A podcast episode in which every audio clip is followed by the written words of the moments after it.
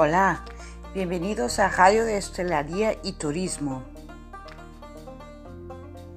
Las últimas noticias. La hostelería, uno de los sectores más afectados, si no el más, por la crisis económica derivada de la pandemia, se enfrenta a sus meses más duros desde que España saliese de su primer estado de alarma en junio. Hasta llegada de la tercera ola, los hosteleros sufrían restricciones en, en ciertos territorios, pero la gran mayoría al menos podía abrir. Sin embargo, la incidencia de la COVID-19 se disparó tras la Navidad.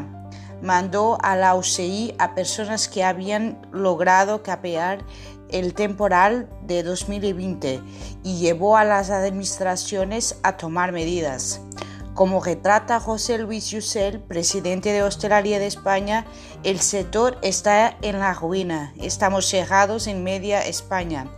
De las 17 comunidades, 10 han clausurado bares y restaurantes, salvo en algunos municipios de baja incidencia, y solo permiten el reparto a domicilio, mientras que las siete regiones restantes, así como Ceuta y Melilla, han adelantado la hora de cierre, acabando con uno de los pilares de la restauración, el servicio de cenas.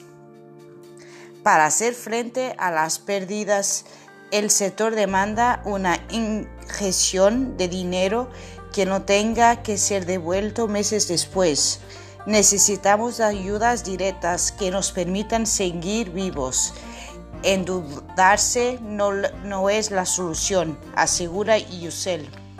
La última respuesta, respuesta del gobierno llegó en diciembre con un plan de resgate mediante rebajas en el pago de alquileres, acceso a financiación y recortes en impuestos y cotizaciones, pero nada parecido a lo que demanda el sector. Algunas comunidades se han dado ayudas directas, reconoce el representante de la patronal, pero por debajo de lo que demandan las empresas. Necesitamos ayudas como las que han dado algunos, algunos países europeos, de 10.000 euros el primer mes y un porcentaje de la facturación en los siguientes meses unas 363 mil personas dependen de la hostelería se recupere.